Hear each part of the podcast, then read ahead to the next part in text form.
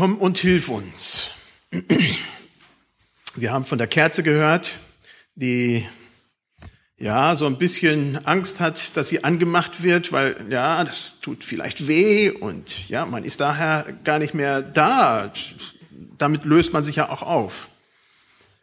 Insofern stellt sich schon die Frage auch, auch für uns, wann haben wir das letzte Mal dieses Wort komm und hilf uns gehört oder darauf reagiert? Eine Kerze, die brennt, die sagt, jetzt will ich Feuer sein, jetzt will ich brennen. Wenn das sehr selten oder gar nicht passiert, kann ich auch sagen, warum. Wenn man nicht reagiert, dann wird man auch nicht gefragt. Und je mehr man nicht reagiert, desto weniger wird man gefragt.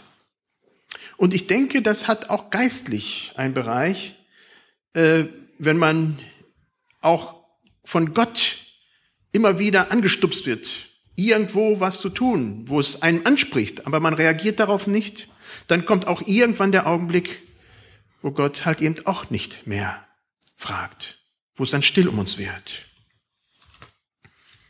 So kommen wir auf den Text von heute. Und da schreibt Paulus, und äh, da schreibt in Apostelgeschichte, schreibt der Lukas, Entschuldigung, und Paulus sah eine Erscheinung bei Nacht, ein Mann aus Mazedonien, Mazedonien stand da und bat ihn komm herüber nach Mazedonien und hilf uns. Als er aber die Erscheinung gesehen hatte, da suchten wir sogleich nach Mazedonien zu reisen, gewiss, dass uns Gott dahin berufen hatte, ihnen das Evangelium zu predigen. Da fuhren wir von Troas ab und kamen geradewegs nach Samothrake. Am nächsten Tag nach Neapolis und von da nach Philippi. Das ist eine Stadt des ersten Bezirks von Mazedonien, eine römische Kolonie. Wir blieben aber einige Tage in dieser Stadt. Am Sabbattag gingen wir hinaus vor die Stadt an den Fluss, wo wir dachten, dass man zu beten pflegte, und wir setzten uns und redeten mit den Frauen, die dort zusammenkamen. Und eine gottesfürchtige Frau mit Namen Lydia, eine Purpurhändlerin aus der Stadt Thyatira, hörte zu. Der tat der Herr das Herz auf so dass sie darauf acht hatte, was von Paulus geredet wurde. Als sie aber mit ihrem Haus getauft war, bat sie uns und sprach, wenn ihr anerkennt, dass ich an den Herrn glaube, so kommt in mein Haus und bleibt da, und sie nötigte uns.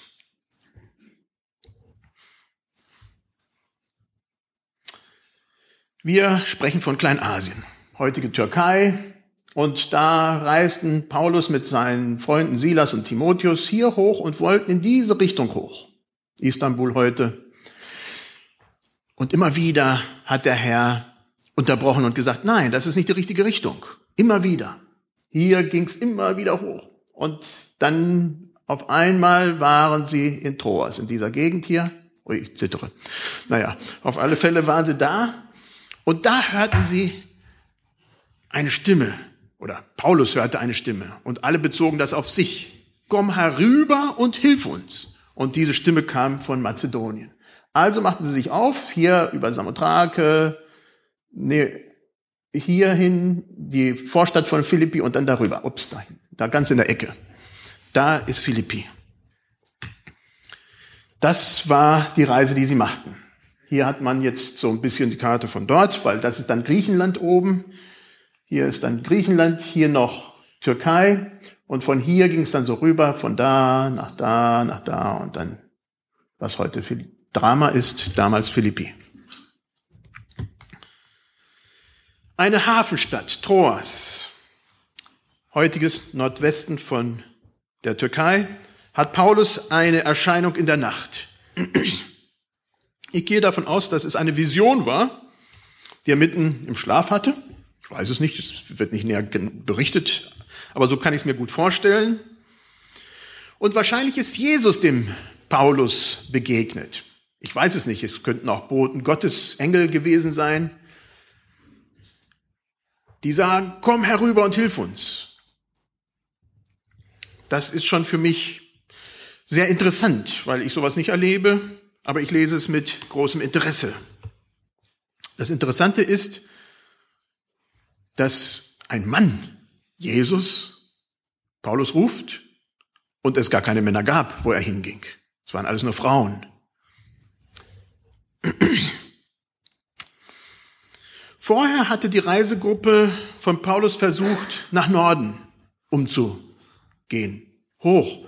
Und da hatte der Heilige Geist ihnen das gewährt. Wie das vorzustellen ist, weiß ich nicht. Ob mit gezücktem Schwert, mitten auf der Straße, so wie äh, wir das von Biliam gehört haben im Alten Testament, oder war das einfach die Umstände, die es nicht erlaubten, dass sie nach Norden reisten? Oder irgendwie anders? Wir wissen es nicht. Auf alle Fälle war klar, der Heilige Geist hat es ihnen gewährt. Sie konnten da nicht hin. Das war nicht der richtige, die richtige Stelle an der richtigen Zeit. Und so gingen sie weiter und weiter, wo sie dann schlussendlich dann in Troas landeten. In diesen Versen passiert auch ganz, was Interessantes. Da findet ein Wechsel statt. Im Vers 9, da wird von den anderen geredet und ab Vers 10 ist Lukas mit dabei und wir hören das erste Person Singular. Wir. Ich. Ich, wir. Das ist das, was äh, Paul, äh, was Lukas auf einmal andeutet. Er ist mit dabei, er ist mit in der Truppe. Also ist er ab da Zeitzeuge. Er ist mit in der Reise. Ob Lukas der Arzt war und ja das Lukas-Evangelium und auch die Apostelgeschichte geschrieben hat, schreiben lassen durch Theophilus oder Theophilus hat es besser gesagt finanziert wahrscheinlich. Und da ist auf alle Fälle dieser Arzt, wahrscheinlich hat er seine Aufgabe dann niedergelassen und ist dem der Gruppe gefolgt. Mit Paulus, mit Silas, mit, Timot, äh, äh, mit Timotheus, die sind alle dann gereist, ab nach Norden. Und da fängt dann die Mission an. Das ist die zweite Missionsreise, die da stattfindet. Und die Gruppe bleibt nicht lange in Philippi, was im heutigen Nordosten von Griechenland liegt, ganz an der Spitze. Wenn man das mal liest, dann könnte man denken, Paulus war Jahre da. Das ist so kondensiert, so viel Ereignisse in so kurzer Zeit. Aber er bleibt tatsächlich nicht lange dort. Es sind, ja, vielleicht Tage, vielleicht Wochen, mehr nicht. Und über die Jahre kommt Paulus spätestens in der dritten Missionsreise, wissen wir, dass er wieder da vorbeikommt. Und er unterhält einen intensiven Kontakt mit Philippi. Er wird finanziell unterstützt, als er im Gefängnis ist. Er wird unterstützt von anderer Stelle, wo er äh, auf Reisen ist. Er schickt äh, den Brief dahin nach Philippi, den Philipperbrief. Also da ist ein reges Kommen und, und Gehen und da sind mit Sicherheit auch andere Briefe, die geschickt wurden, die uns nicht erhalten sind. Als Paulus in Philippi ankommt, sucht er, wie so üblich, eine Synagoge. Und wie sollte es sein? Er findet keine. Mazedonien, Philippi, Zentrum der Welt. Das war eine römische Kolonie, hatte Bedeutung. Aber Juden schienen da rar zu sein. Hätte man zehn Männer gehabt, zehn jüdische Männer, dann hätte es eine Synagoge gegeben. 100 Frauen, 1000 Frauen ging nicht. Frauen zählten nicht. Mit Frauen konnte man keine Synagoge machen. Es mussten Männer sein. Also war es eine Stadt, wo sehr, sehr wenige Juden waren. Und die, die da waren, waren hauptsächlich dann Frauen. Das ist schon sehr, sehr interessant. Und so macht Paulus etwas, was ich nicht verstehe. Er geht zum Fluss am Sabbat und erwartet Frauen dort. Ob sich Frauen normalerweise am, am Fluss versammelt haben, äh, weiß ich nicht. Äh, warum? Aber vielleicht hat er auch ein bisschen rumgefragt und gefragt, wo denn am Sabbat so gläubige Personen sich denn versammeln. Und so kommt Paulus dann an den Fluss und trifft diese Gruppen von Frauen.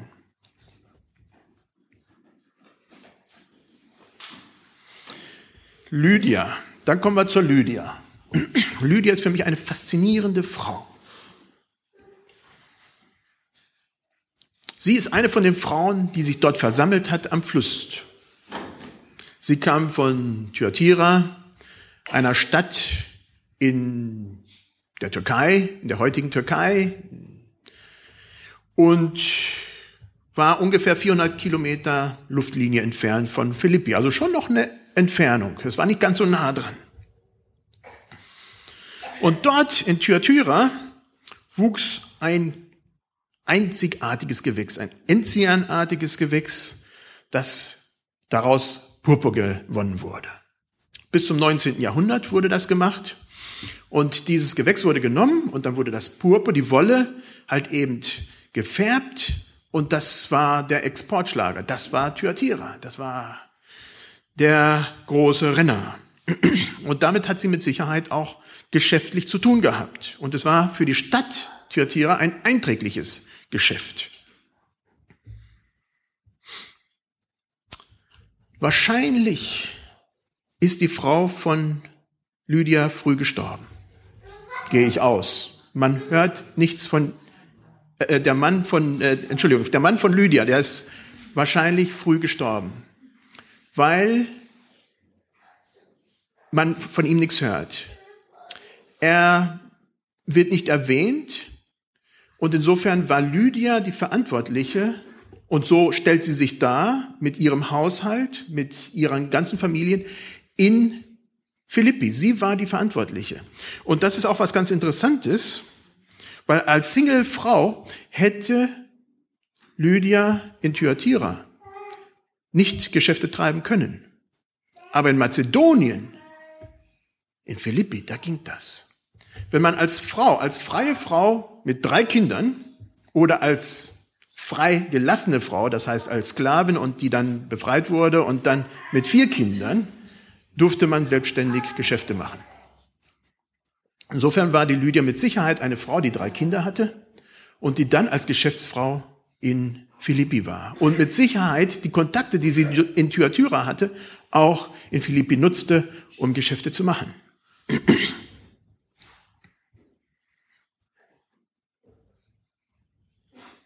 Möglicherweise hat Lydia schon Kontakte auch in Thyatira mit Juden gehabt. Davon kann man ausgehen. Sie war eine gottesfürchtige Frau.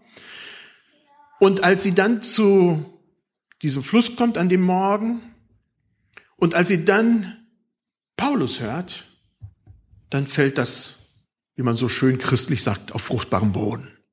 Dann hört sie die Botschaft, ist angesprochen in ihrem Herzen und sie reagiert darauf. Es ist das Herz, was sich bewegt und bei Lydia alles verändert. Mich faszinieren mehrere Dinge in diesem Text. Zum einen die Taufe von Lydia. Das muss Knall auf Fall gewesen sein. Also, wenn Paulus schon sowieso nur ein paar Tage da war, war das gleich am ersten Tag, gleich nachdem Lydia gesagt hat, jawohl, Paulus, du hast recht, den Weg gehe ich mit Jesus. Ich kann mir das von Paulus vorstellen, dass er so gehandelt hat. Auf alle Fälle hat es nicht Wochen gedauert. Das war relativ schnell und spontan, dass Lydia mit ihrem Haushalt getauft wurde. Da ist auch wieder etwas, was äh, interessant ist. Wer war dieser Haushalt? Sicherlich waren das ihre Hausangestellten, ihre Kinder, ihre ihre Leute, die von ihr abhängig waren.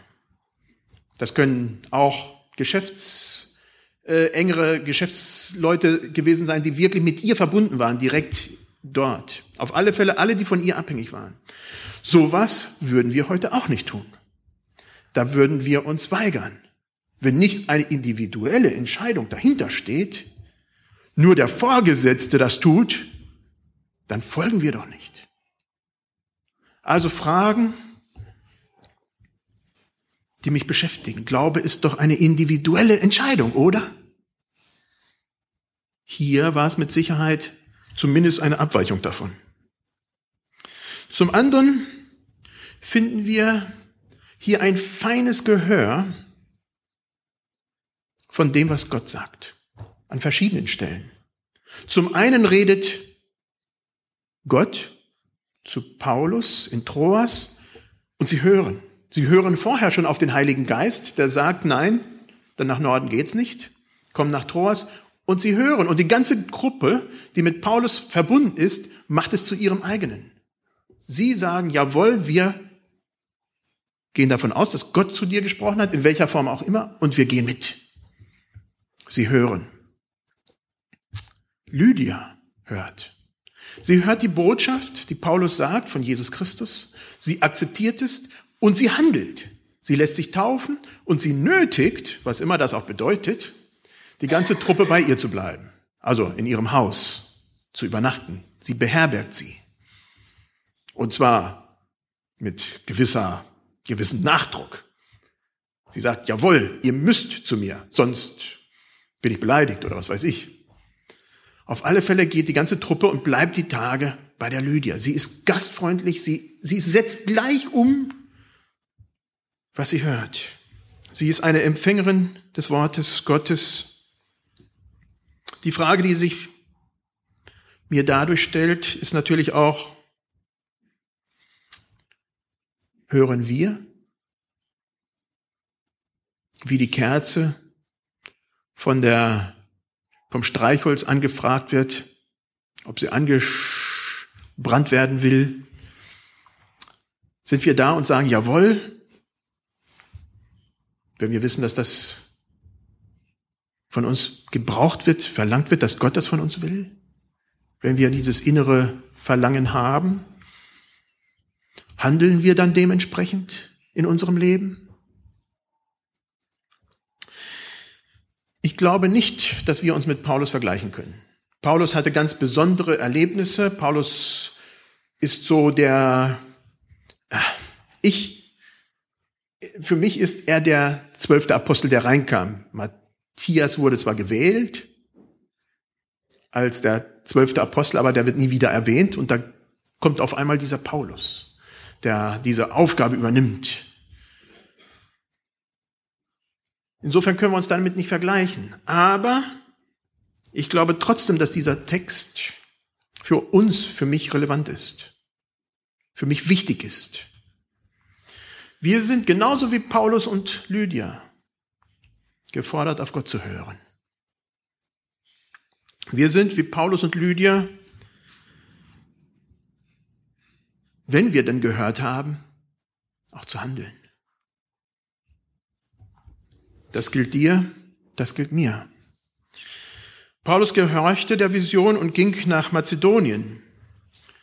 Lydia zeigte ihre Dankbarkeit und nahm die ganze Gruppe bei sich auf.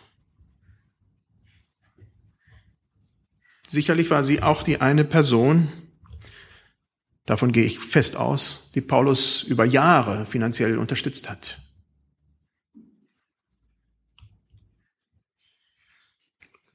Wo lässt du dich ansprechen? Welches ist deine Gabe, deine Aufgabe? Lass uns aufstehen zum Gebet.